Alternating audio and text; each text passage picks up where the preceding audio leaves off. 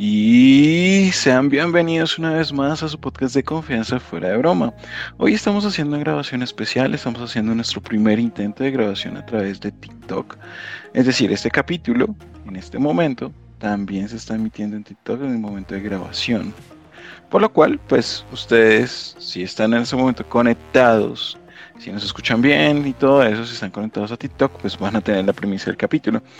Eh, Iván va a quedar en la grabación de Zoom, así que lo van a poder ver en el momento en que emitamos este capítulo a través de YouTube. Pero en ese momento pues, nos acompaña en audio a través de la cuenta de Fuera de Broma. Ahorita estamos contando con cuatro personas, es algo que es nuestro primer intento de un live, así que Esperemos que se vayan conectando. Claro que se vayan conectando más personas porque no lo avisamos, no lo emitimos. Pero decidimos grabar, son las 1.56 am del 2 de marzo. Obviamente este video va a salir mucho después. Pero eh, pues este es el primer live que hacemos oficialmente fuera de broma. Así que pues si nos están acompañando, súper. Y si no, pues anímense e inviten a sus amigos. Si se están chocando por primera vez con este canal, les contamos. Fuera de broma es un canal que como tal funciona como podcast. Pueden encontrar en Spotify, YouTube, Amazon Music, iVoox o cualquier plataforma de, de podcast que ustedes deseen. Tratamos sobre temas paranormales, historias, misterios, leyendas, entre otros. Hoy nos acompaña el señor Iván Loaiza, quien es fundador de este podcast, pero que se había despejado un poquito del podcast debido a, su función como padre actualmente. Entonces, señor Iván, ¿cómo estás? Hey, Leito, muy bien, muy bien. Después de tiempo que entro y bueno, para nosotros es algo nuevo, bueno, para mí es algo nuevo hacer un live. La verdad es que si por ahí tenemos a alguien, alguien que, que de corazón nos diga cómo poder poner la cámara también para activarla yo, sería genial. Ahora, porque la verdad es que yo no, este, no es que no sepa, pero no estoy muy conectado a las redes porque como bien mencionas, yo ya soy papá y entonces estoy como papá 24/7 para mi bebé y pues ya me he olvidado mucho, mucho, mucho, mucho de las redes. Casi un año he estado sin ustedes, ¿no? Casi un año. No, pero pues igual ha sido para mejor, no me entiendes. no, no, no, como la de, la de siempre, me paran cambiando por cada persona. Entonces, cada personaje que pasa por fuera de broma, me quedo mirando el video y digo, ¿quién es esta persona ahora? ¿Y quién es esta persona ahora? Y así me tienen, pero pero bueno, bueno, a la larga igual voy a quedar yo, así que no tengo, no tengo ¿Será? No será. Bueno, esperemos que Entonces, bueno, vamos a mostrarle a los que están en TikTok en este momento, que no son muchos, pero bueno. Entonces, por ahí es la grabación actual. Y obviamente aquí estamos en el live de TikTok. Entonces, bueno, vamos a comenzar con el tema de esta noche. Yo no tengo el tema de esta noche, sino el señor Iván lo tiene. Pues en búsqueda de retomar, porque pues nos, para la gente que nos conoce, nos ha estado rogando, que quiere volver, que nos extraña. Nosotros le decimos, bueno, tú nos sirves mucho, ¿qué hacemos? Pero, pero pues es una caridad con el pueblo peruano que está pasando por dificultades como siempre. Por esa razón le vamos a tener paciencia el día de hoy y vamos a escuchar un poco del tema del día. Pero bueno, no vamos a hacer recomendaciones el día de hoy, vamos a ir directo con el tema porque hasta donde sé me dijiste que es un tema grande, largo, entonces vamos directo con lo que es. Entonces, señor Iván, cuéntame en ese momento y cuéntanos aquí a la gente de TikTok y a la gente de todas las redes sociales cuál o cómo es, de qué se trata el tema de hoy. Listo. Gracias, Leo, por el pase. En todo caso, para empezar, y como siempre empezamos, con preguntas, ¿verdad? Entonces yo tengo varias preguntas porque me puse a, analizar esto que está investigando desde el día de ayer a hoy y sigo y sigo imaginando cómo sería el tema de, de, cómo podría verse a futuro o algo por el estilo, pero va a quedar bastantes cosas que van a tener que descifrar muchas personas. Entonces, ahora empecemos con lo siguiente. Eh, hubo un tiempo, ¿sí? entre 1848 a 1855, allá eh, en, el estado de California, que se vivía eh, en ese momento, que era la fiebre del oro. Muchas personas pensaban, pensaban que ese, en ese tiempo solo se vivió esta fiebre del oro. Sin embargo, sin embargo, déjenme decirles que no fue así. Ahora, ¿por qué motivo? Porque hay algo que tiene que enlazar tanto mi país, Perú, con tu país, Colombia. Y tiene que eh, ver mucho. El deseo de ustedes por las colombianas, supongo yo. Ah. No, mentiras, mentiras. Que cuéntanos no, qué lo Listo. Ahora, empecemos con lo siguiente. Si bien es cierto, se vivía esta fiebre de oro allí en California y muchas personas empezaron a investigar, a buscar las pepitas de oro y tal, tal, ¿no? Pero ahora, la pregunta mía es la siguiente. Sí. Eh, si tú encontrases oro, Leo, en un cierto lugar, ¿no? ¿Tú le avisarías a todos, les dirías, hey, aquí hay oro? No, definitivamente no, no lo haría, no lo haría. Ahora, la pregunta mía es, si comenzó esto de la fiebre del oro, ¿cómo es que una persona encontró el oro y fue pasándose de boca en boca? No sé, pienso yo que pues obviamente, si yo encontré ahorita una beta de oro o algo así, primero no tengo los conocimientos de minería ni nada por el estilo como para eso, ¿cierto? Entonces supongo que trataría de buscar a alguien, entre comillas, de mi confianza, que tuviera un conocimiento mayor que el mío como para poderlo extraer. Creería que eso fue lo que tal vez pasó. O sea, gente que encontró primero las betas no sabía cómo sacarlas o, qué sé yo, no sabía cómo hacer las cosas. O era muy difícil de hacer y empezó a contratar gente, no sé, me imagino. No sé si estoy bien con eso. Tal vez obreros para que les ayudasen más rápido a excavar y todo lo demás. Pero ahora vayamos a lo siguiente. Ahora vayamos a mi país. Justamente hay un lugar alejado que es Sierra, ¿sí? Y se llama Puno. Y dentro, de, y dentro de este lugar, dentro de esta sierra, hay selva. En este lugar que, se conoce como parte de la selva es justamente Sandia. Dentro de Sandia está todo lo que vendría a ser San Juan del Oro. Ahora, si te pones a pensar San Juan del Oro, con lo que hemos hablado anteriormente, ¿qué pensarías tú? No, pues nada, me imagino que es así como el Río de la Plata, o sea, una zona que fue para explotar oro. Que fue para explotar oro. Sin embargo, sin embargo, sin embargo, en este lugar, en San Juan del Oro, se encontró justamente lo que mencionan allí, oro, mucho antes de lo que habíamos hablado con respecto a California. O sea, que la fiebre... Si lo de California fue 1800, ¿qué? ¿48?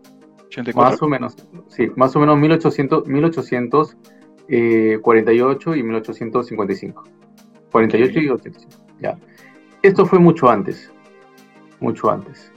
Justamente, justamente en el tiempo del incanato, donde llegó, eh, llegaron los conquistadores, los famosos conquistadores españoles a, Perú. Perdón, Iván, eh, para, para la familia uribista, diría David, o para la familia que apoya a Fujimori, ¿Qué es el incanato?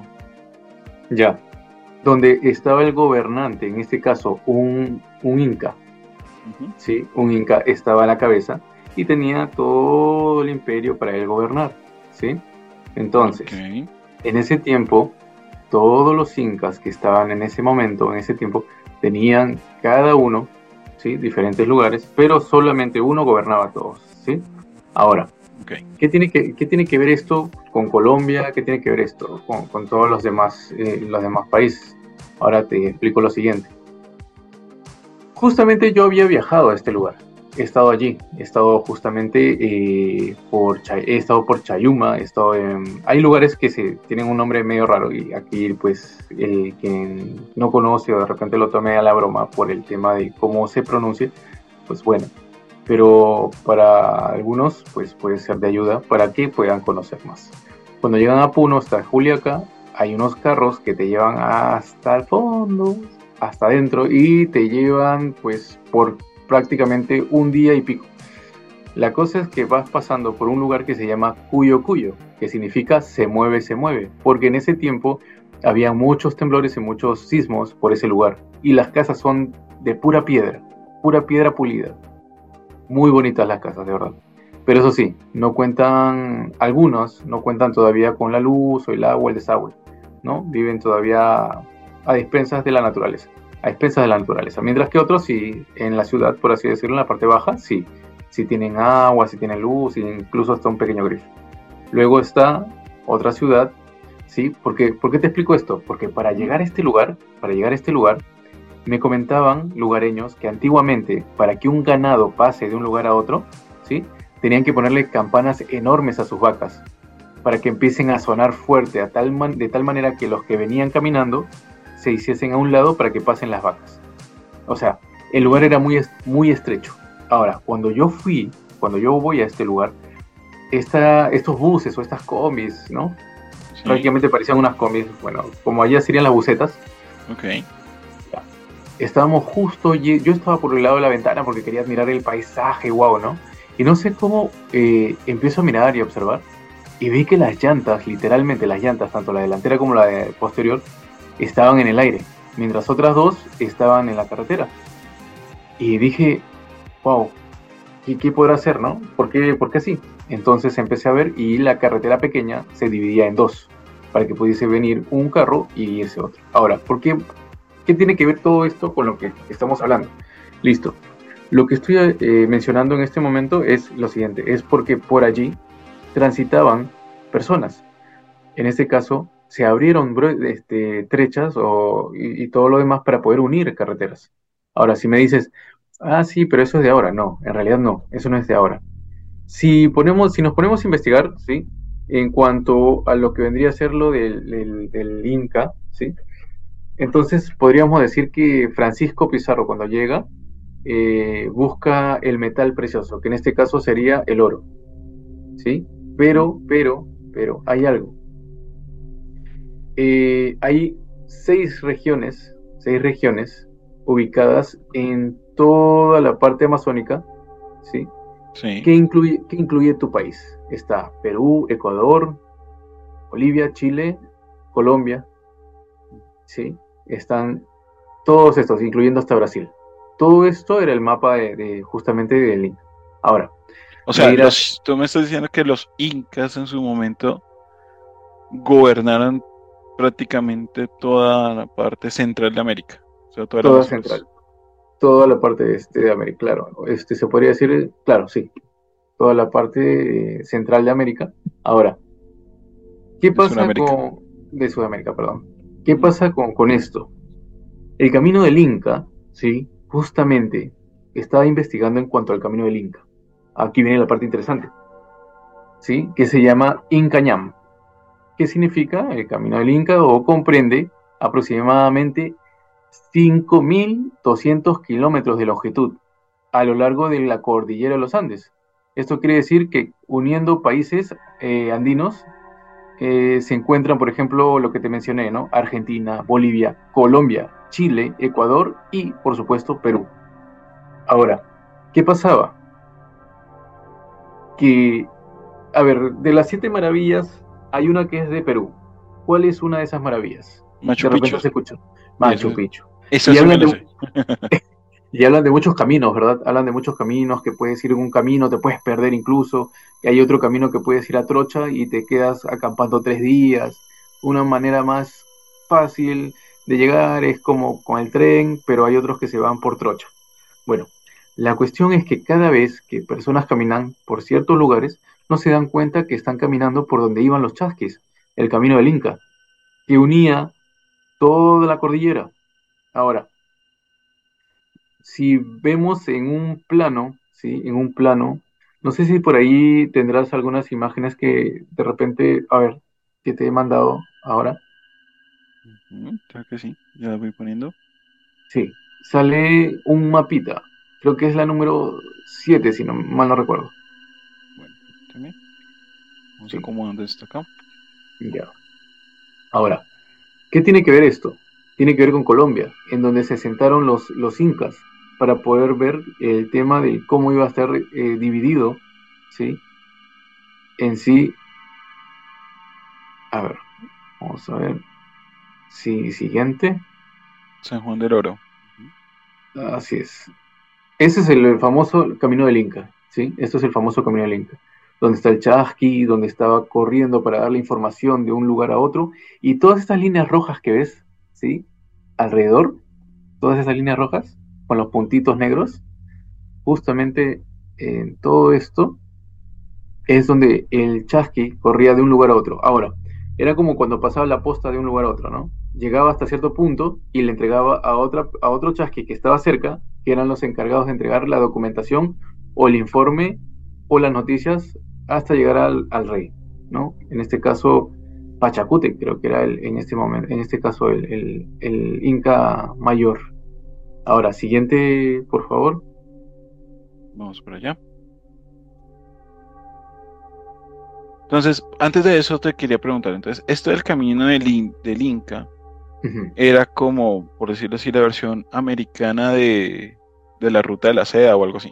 O sea, era un camino comercial. Claro, un camino comercial solo, solo que conocían los incas. Y solo lo podían, solo lo podían eh, atravesar ellos. En este caso, los que, los que podían saber la ruta justamente eran estos chasquis, porque como te comentaba, estaban por la Amazonía. La Amazonía refiere a la selva. Ok, correcto. Entonces, si te perdías o ibas por un mal camino o hacías una ruta para cortar un atajo, te perdías y te podías morir por todos los animales que hay allí. ¿Sí? okay, Entonces, listo, hasta ahí todo claro, ¿cierto? Ya. Sí, está ahí claro. Listo, siguiente diapositiva entonces. Vamos a ver cómo vamos. Listo. Ahora, aquí está lo que estaba diciendo, cómo se dividía. Está Colombia en la colita, en la parte alta, superior. Está Ecuador. ¿sí? Está Brasil, está Perú, está el Cusco como el centro, Bolivia, Chile y está Argentina. O sea, sí, o sea, si los incas estuvieron prácticamente en lo que hoy es Pasto. Pero, bueno, pregunta, eh, ¿qué significa eso de Chichayusu, Antisuyo? Chicasuyo, Antisuyo, ya, los cuatro suyo, Contisuyo. ¿Qué son esos berracos suyos? Ya, son cuatro suyos aquí en Perú. ¿Sí? Ya. Eh, sí, aquí está Coyasuyo, Contisuyo, Antisuyo. Había, bueno, no sé, Chicasuyo, como que lo como que lo conocen como Chinchaysuyo o algo por el estilo. ¿sí? Para ser, para ser franco, en estos lugares, ¿sí? Te van diciendo de qué parte vienen, ¿no? Si del norte, del este, del oeste, del sur. Cuando dicen, se van a juntar los cuatro suyos, cuando dicen, los cuatro suyos están viniendo a Lima, entonces están viniendo de todos lados de Perú. Ok. Iván, vamos a hacer una, pequeña pausa. Dale, dale, dale. Para poder continuar con la grabación y ya volvemos con fuera de broma. Dale, dale, listo.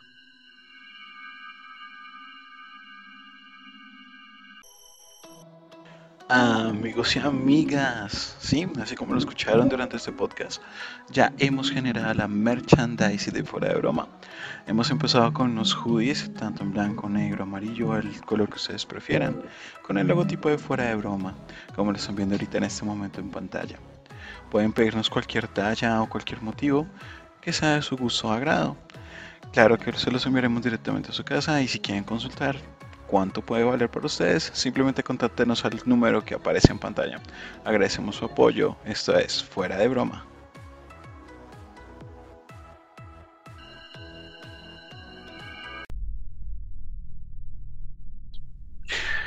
Gracias por esperarnos y gracias por lo que viene en el intermedio de este capítulo. Seguimos grabando en TikTok, estamos explicándole a nuestros oyentes en este momento en TikTok lo que estamos haciendo hoy, este experimento de live en TikTok mientras grabamos y les estábamos haciendo un pequeño resumen. Mientras estábamos fuera de cámaras, Iván continuó con el live y nos estaba contando algunas situaciones que le pasaron.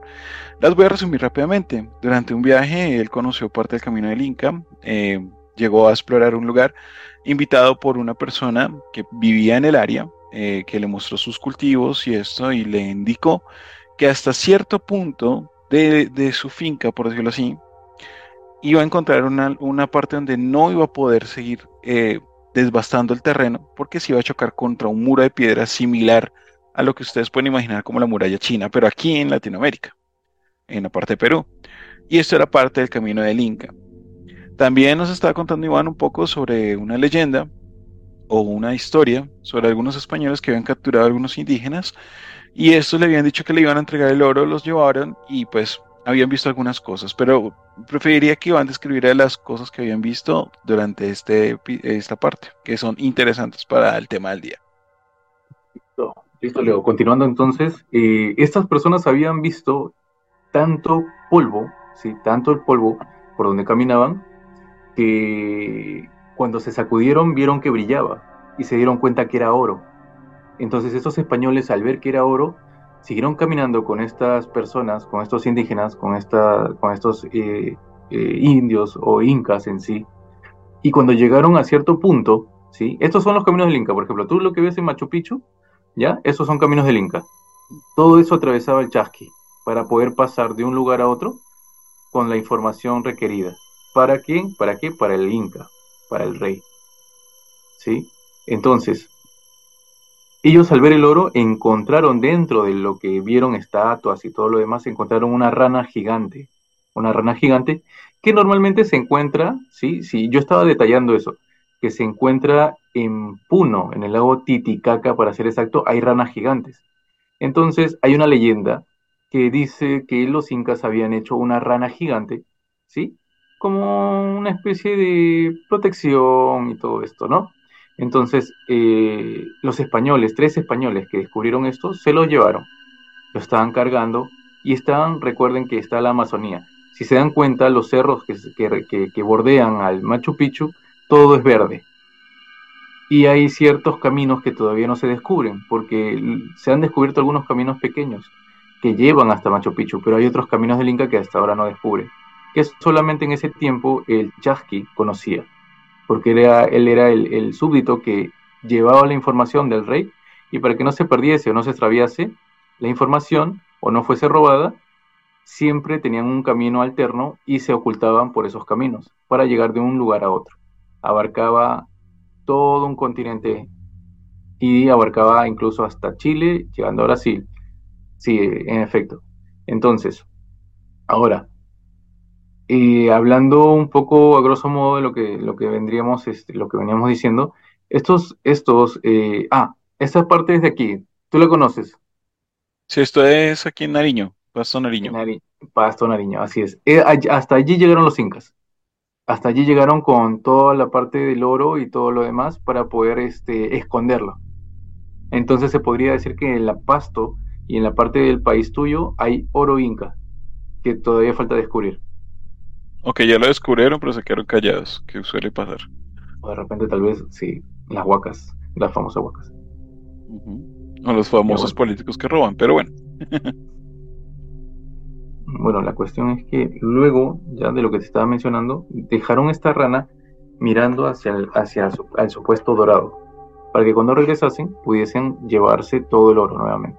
Ahora, algo que te estaba preguntando, ¿has visto Harry Potter? ¿Recuerdas que te estaba preguntando eso? Sí, así es. ¿Por qué me preguntas si he visto Harry Potter? Obviamente ya, sí. ya. Yo sé, yo sé que tú eres un fanático de, la varita. Que no se note. bueno. ya. ¿Te acuerdas el capítulo en donde, o la parte del libro donde él quiere acceder a una piedra importante? ¿A la piedra filosofal? A la piedra filosofal, es así. Eh, la, piedra filosofal, si bien es cierto, ¿qué es lo que cumplía o qué es lo que hacía la piedra? Ahí está la piedra, la famosa piedra filosofal. Aquí tenemos las ranitas de oro. Y ahí están las ranitas de oro. Ahora, pregunto yo, ¿qué es lo que haya?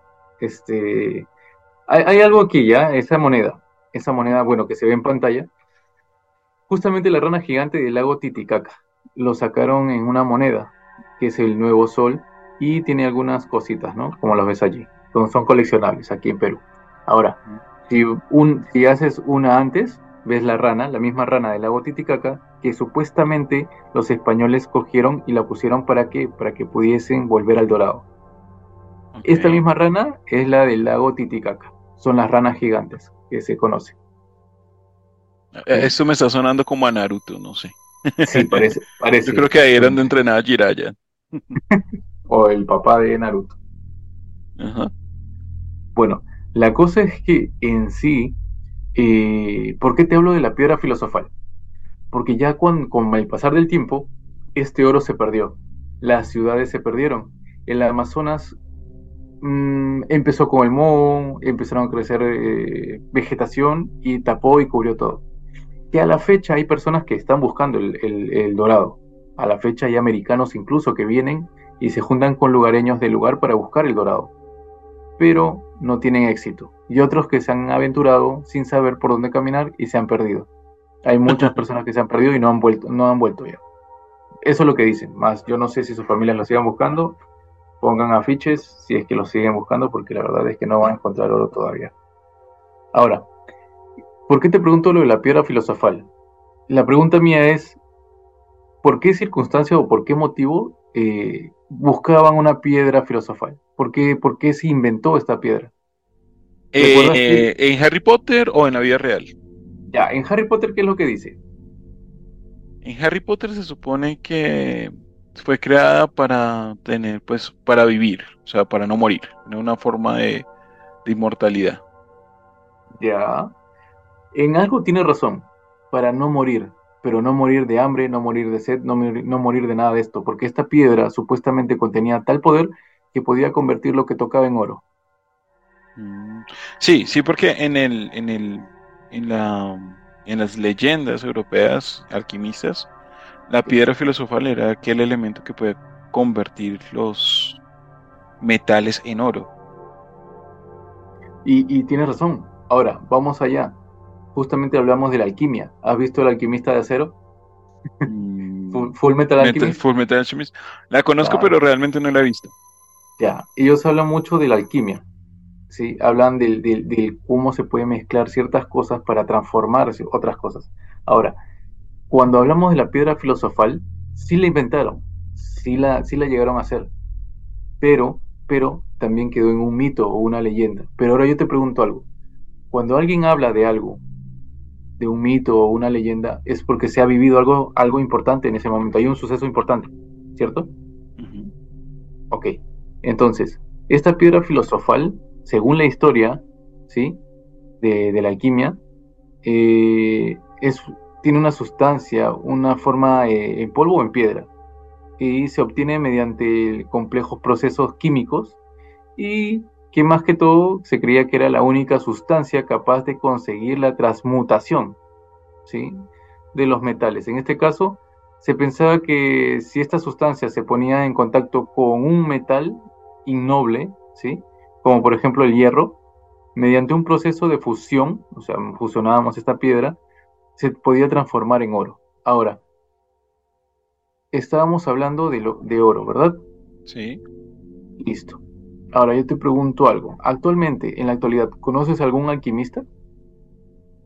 No, pues se supone que los alquimistas, pues obviamente fueron los que a la larga fundaron la química, entonces se podría decir que los químicos actuales serían los descendientes de los alquimistas. Pensaría yo, ¿no? Sin meterle el contexto esotérico de la alquimia, que, que eso es otro cuento. Uy, no, si tuviera David que no se estuviera diciendo. Menos mal no está. ¿Qué? ¿Sobre qué? no, sobre lo esotérico y empezar ahí con el tarot. y que las estrellas. No, pero no, no, no. Fuera de ello, este, el tema de la alquimia ahora sí se vive, pero se vive con, tecnología, con algo avanzado. ¿Puedes creer que para poder crear 4 gramos, 4 gramos de oro se necesita energía nuclear que dure por lo menos unas aproximadamente más de 58 horas para solo 4 gramos de oro? O sea, sí hay forma de transmutar, pero se necesita energía, se necesita energía nuclear. Y sí hay energía nuclear. En Japón tienen energía nuclear. Incluso, no sé si viste la parte de noticias, no sé, si se, filtró hoy tanta cosa, que ellos están inventando el sol en la Tierra. ¿El sol artificial? Sí, sí, sí, sí, sí, Pues obviamente ese proceso de fusión nuclear que, que genera este tipo de, de acciones. Y sí, como lo dice Iván, obviamente eh, sí se logró, sí se ha logrado crear elementos directamente en laboratorios con diferentes procesos de presión y de temperatura, pero sí, efectivamente el oro es uno de los más difíciles de generar y sí, necesita esa energía descrita. Eso sí es enteramente un proceso físico, o sea, no hay, no hay nada de leyenda en ello, pero sí, es bastante difícil. No es como crear un diamante. Un diamante es solamente de presión.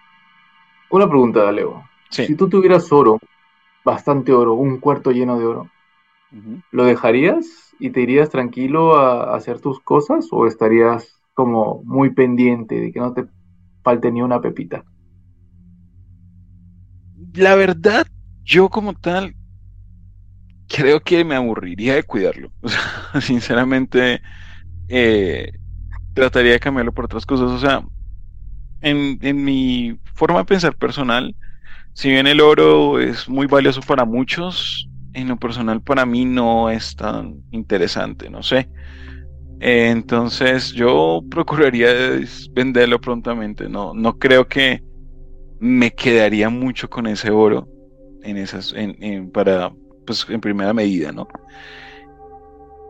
Ya. Y en segunda medida, pues digamos que obviamente preferiría que alguien me lo custodiara, pero no me quedaría ahí como en eso. Es muy probable que si yo fuera el único que cuidara lo buscara la forma de salir. Es más importante para mí el estar fuera que estar cuidando algo que, que la verdad no tiene tanta importancia para mí. Nada más lo cambiaría por bienes y servicios más que por tenerlo. Ahora la pregunta sería, ¿y si no hubiese el medio de cambio? O sea, si no pudiesen cubrir lo que tú quieres comprar con el oro. Uy, eso sería como, me, estoy imaginando yo en ese momento, digamos, un contexto más actual, lo que le pasaba a Pablo Escobar antes de morir, ¿no? O sea, estaba en camas literal de dinero y se cubría de, los balazos con, el montón de plata y de dólares que tenía, o sea, no, era un, no podía gastarlo, eso que no, y no podía gastarlos. No podía gastarlo. No podía hacer nada. Entonces es como que, uff, nada, no sé, creo que no. Lo, lo mismo pasó con la fiebre del oro, ¿ah? Mucha gente tenía tanto oro que se devalúa, se devaluaba. Y prohibieron el, el hecho de que estén explotando tanto oro. ¿Por qué? Porque los reyes, monarcas, en este caso españoles, llámese españoles, no querían que su oro se devaluara. Porque recuerda que cuando hay mayor cantidad, el precio o, lo bonito que se ve se devalúa. Entonces prohibieron todo esto.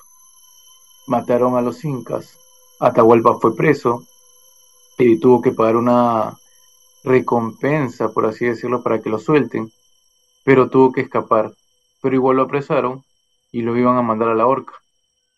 Pero sin embargo, él lo que le dieron a entender fue que si se bautizaba y, creía en lo que la religión impuesta le, iba a otorgar, iba a ser salvo, pero le iban a cambiar la condena, no por eh, ahorcarlo, ¿sí? No la horca, sino por garrote, o sea, golpearlo hasta morir. Entonces le cambiaron, ese proceso fue bautizado y fue nombrado como su libertador, o sea, como el que supuestamente los libertó, que en realidad fue un opresor más. Entonces, la cuestión mía y las preguntas que yo me hacía mientras investigaba esto era lo siguiente. El Inca se paseó por tantos lugares, incluyendo Colombia, Argentina, bueno, un saludo para los amigos de Argentina que tienen un mundial bien ganado, bien ganado. Esperemos. no, sí. Y este, la verdad es que, digo yo, si en la actualidad pudiésemos obtener el oro como antiguamente lo obtenían, si pudiésemos obtener cada uno el oro, ¿habrían robos? ¿Habrían más robos? Mm, es que ese es, un factor interesante de analizar en el ser humano. Nosotros le damos el valor a las cosas y le damos un valor superior a nosotros mismos, cuando somos nosotros mismos quienes les damos valor a las cosas. Es una ironía. Lamentablemente, sí, actualmente, si nosotros le diéramos un valor como de pronto el que le tenían ellos al oro,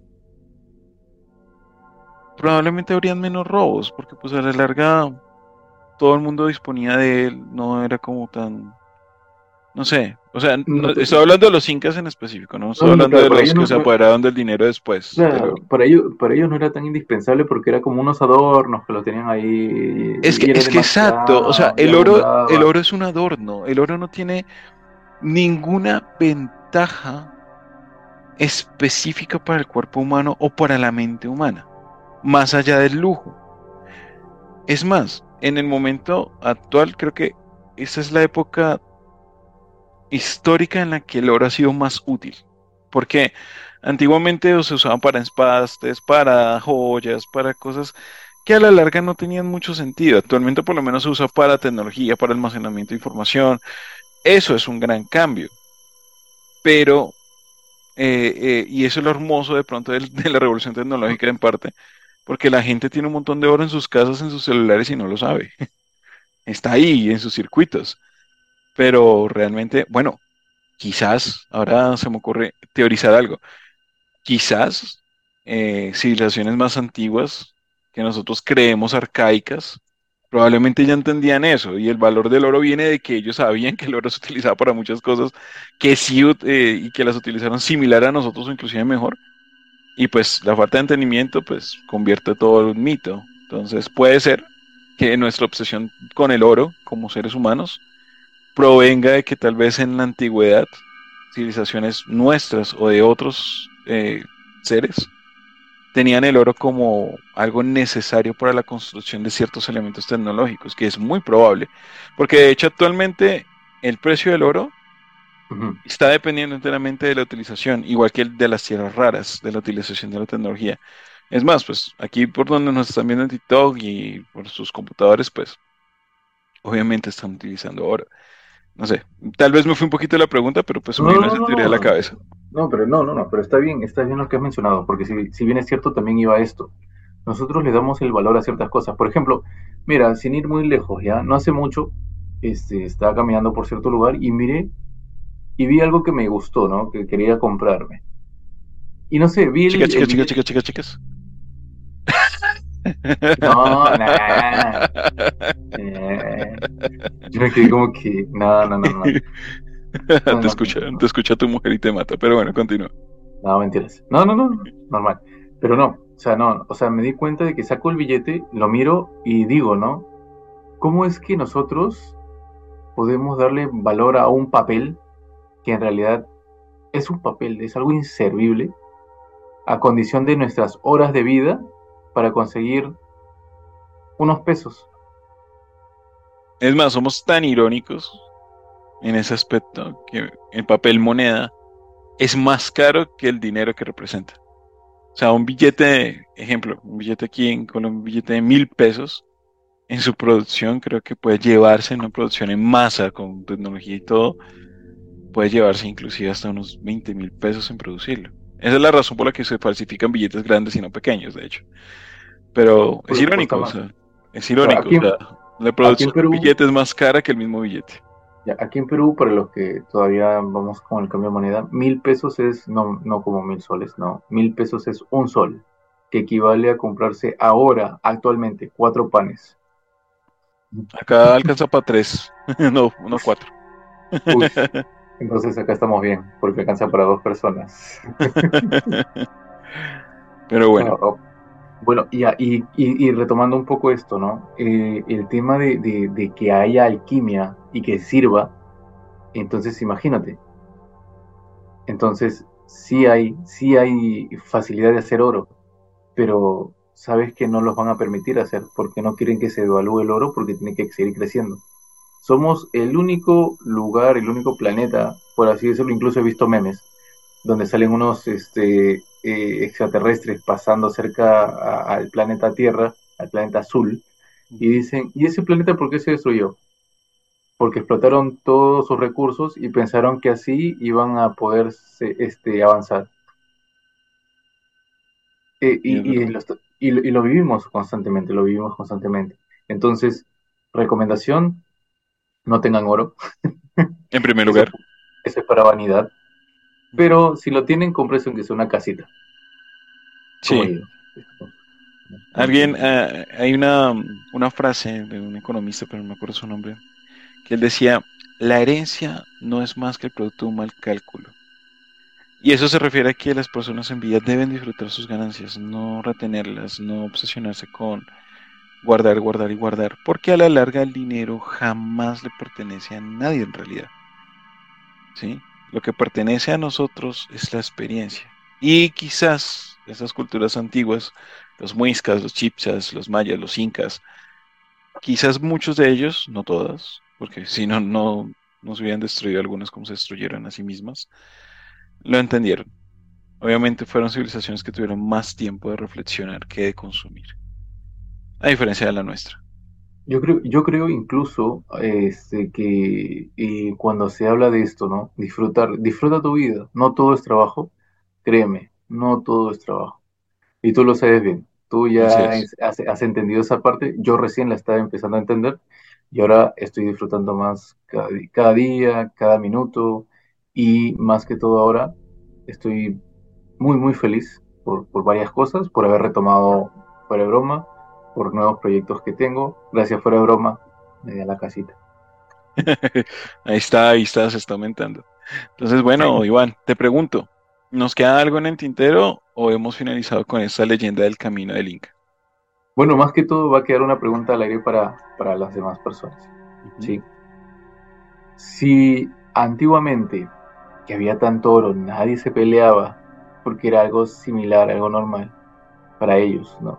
Y actualmente tenemos, vemos dinero por todos lados, billetes, monedas. ¿Por qué es que nos desesperamos por obtenerlo y no nos desesperamos más por vivir? que por obtener un poco de dinero que a la larga vamos a gastar en algo que no nos va a servir, sino que nos va a, llevar a otras cosas, ¿no? Sí, entonces, la cuestión de lo que, lo que estoy hablando, lo que estuvimos hablando hace un momento fue más que todo el hecho de, de cómo llegamos a tener la revolución. Nosotros, revolución, incluso, eh, no, no tanto revolución, sino cómo llegamos nosotros al tema de, de tener la fiebre del oro por culpa de los españoles buscando eh, eh, eh, tener oro de los incas. Entonces, no seamos más españoles, no seamos más este, aquellos que en ese tiempo... Saludos al público de España. disculpen, ustedes. Bueno, no se sientan aludidos, no se sientan aludidos, no se sientan aludidos que con ustedes no fue, sino fue con sus antepasados. no sé si se fue peor, pero bueno. Saluda a España. Claro, pero ellos, ellos, deben saber porque deben enseñarles cómo fue la historia en sí. Eh... Lo dudo, pero bueno. Eh, sí, supuestamente vinieron aquí a enseñarles la religión, no a imponerles, a enseñarles. A, punta de la Santa Inquisición y todo. Con amor. Con amor duro. bueno, en fin, bueno, espero no nos veten nada de esto porque de verdad es que esto es cierto, pues fue por culpa de los españoles que llegaron aquí con Pizarro y todo su mandato, y Catalina y Constantino y todo lo que vergas son, y que empezaron con el tema aquí de la religión y, que te pongo la católica y, que sí, que Dios, y sí, Dios existe, Dios es bueno, pero no, no impongamos a nadie lo que no quiere. La religión existe como una forma de vida y tiene que ser escogida por la persona que vive esa vida. No puede ser impuesta ni por sus padres ni por ninguna otra persona. Amén, hermano. Aleluya. No. no, mentira, ya, mucha broma. No, no, mucha broma. Ya, ya, ya No, fuera de broma, fuera de broma, algo tranquilo. Pero sí. No, no, no. Es más, eh, si ustedes no quieren ir a la iglesia, escuchen fuera de broma. Hay unos posts que he hecho de eso, algo parecido. Ya. Eh, por día se viene el Día de la Madre. Ah, sí, se viene el Día de la Madre. vale, Ivancito. Bueno, entonces, me gustó mucho. No conocía tanto de los incas, no sabía que los incas habían estado en Colombia, es algo que me lo llevó, me sorprendió. Tienes que ir a buscar oro. Tengo que ir a buscar oro en Nariño. Eso sí, un saludo para la gente de Pasto que siempre, yo, yo, no entiendo por qué en Colombia siempre se habla de que el pastuso es bruto o algo así, porque pues, yo, cuando allá, yo, cuando estuve allá, yo cuando estuve allá me hicieron una broma así como me dijeron, y yo no entendía ya, me dijeron, ¿sabes cuántos pastusos se necesitan para cambiar un bombillo? Y yo, y, yo, ¿qué? ¿Cómo así? ¿Cuántos? Les digo, y me dicen, pues tres. ¿Tres? ¿Por qué tres? Uno lo agarra y los otros dos lo van girando. Pero esos son, esos son las bombas de ellos, así se llaman esos chistes. Pero hay que decir algo: las mujeres de Pasto, muy bonitas, así que un saludo a todas las mujeres de Pasto. Y eh, eso era lo que iba a decir: que ojalá se reconociera por su capital, tanto de belleza como su capital de eh, académico. Son una ciudad muy, muy buena. No, sé si, Bancho, un placer. Yo tengo, algo que decir antes. Yo tengo que decir algo antes, sí. Colombia para qué es una tierra muy linda, muy privilegiada y tiene muchas cosas bonitas por conocer, que todavía me falta conocer. Españoles también tienen un montón de cosas y todas bonitas. Disculpen sus antepasados, los disculpo también, no mentiras. Pero no, cualquier cosa, igual estamos aquí nosotros para poder escucharles, hablar con ustedes. Si tienen preguntas, igual déjenlo por allí posteado y igual nosotros podemos responderle. Argentina, Chile y todos somos hermanos y estamos felices de, hacer, de, de poder hacer esto para ustedes, que nos escuchen aquí entre las cosas que hablamos, pero tienen algo de cierto siempre. Y nada, pues con eso, pues me siento identificado con mi país, con mi tierra. Y nada, pues heme aquí de nuevo para seguir en Fuera de Broma. Vale, amigos. Listo, entonces esto ha sido el capítulo de hoy de Fuera de Broma. Un capítulo diferente, un estilo diferente. Si les gusta este estilo, pues díganlo. Si no, pues igual admitimos. Obviamente los capítulos regulares de Fuera de Broma van a continuar. La nómina ha crecido, pues eh, eh Melissa Restrepo, actriz colombiana. Eh, eh, eh, espera, espera, espera. Eso, eso, es lo que, eso es lo que quiero, es lo que quiero me pronuncio ante eso. ¿Por qué me cambian, ¿por qué me cambian siempre por mujeres? ¿Por qué no? o sea, la pregunta Mira, primero, primero yo me desaparezco y, y, aparece un, y apareció un tal Steven. Y yo dije, ¿qué? No, que ya te reemplazó. ¿Ya me reemplazó? Sí, ya te reemplazó. Ah, genial. Ah, está bien. Yo me resentí, yo, yo, yo todo resentido dije, ah, no va a durar. Y luego, de la nada, aparece un tal Denison. Y yo, ¿y ese man quién es? y todo, ¿qué, qué, tal? ¿Qué hermanos? Y yo, sáquese. y luego aparecieron otras chicas, que sí, no las recuerdo porque fueron pasando muy rápido, creo yo. Ah, bueno, ya serán invitadas, pero, pero nómina oficial, Melissa. Melissa sí entró en nómina oficial. Ah, caramba. Bueno, un saludo para Melissa, que ya Restrepo. dentro de Restrepo, que ya estás dentro de Fuera de Broma. Y pues nada, continuar a darle y pues vamos adelante. Listo, vamos A, ya nos vamos a ir conociendo todos. Bueno, no conozcas a Steven. A Denison, por último. a tu hermano perdido. a mi hermano perdido, Steven. Bueno, listo. Bueno, muchachos, esto se alargó un poco, entonces les agradecemos mucho la participación el habernos acompañado. Y esto ha sido todo por el capítulo del día de hoy. Recuerden seguirnos en nuestras redes sociales, en TikTok, en Facebook, en YouTube, en todos los eh, circuitos de podcast.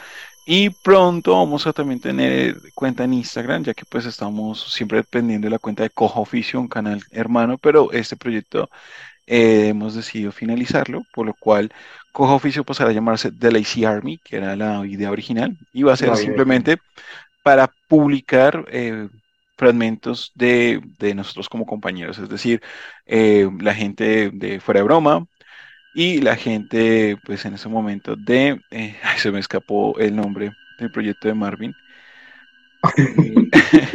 se me escapó, se me escapó. ah, eh, que es el proyecto de Marvin y Mauricio actual, y también para publicar cosas del proyecto de Denison del otro lado paranormal. Y pues lo que cae por ahí. Entonces ahí vamos a estar todos integrados y van a poder publicar. Entonces esto ha sido fuera de broma por el día de hoy y nos vemos y gracias también por acompañarnos en TikTok. Hasta pronto. Hasta pronto.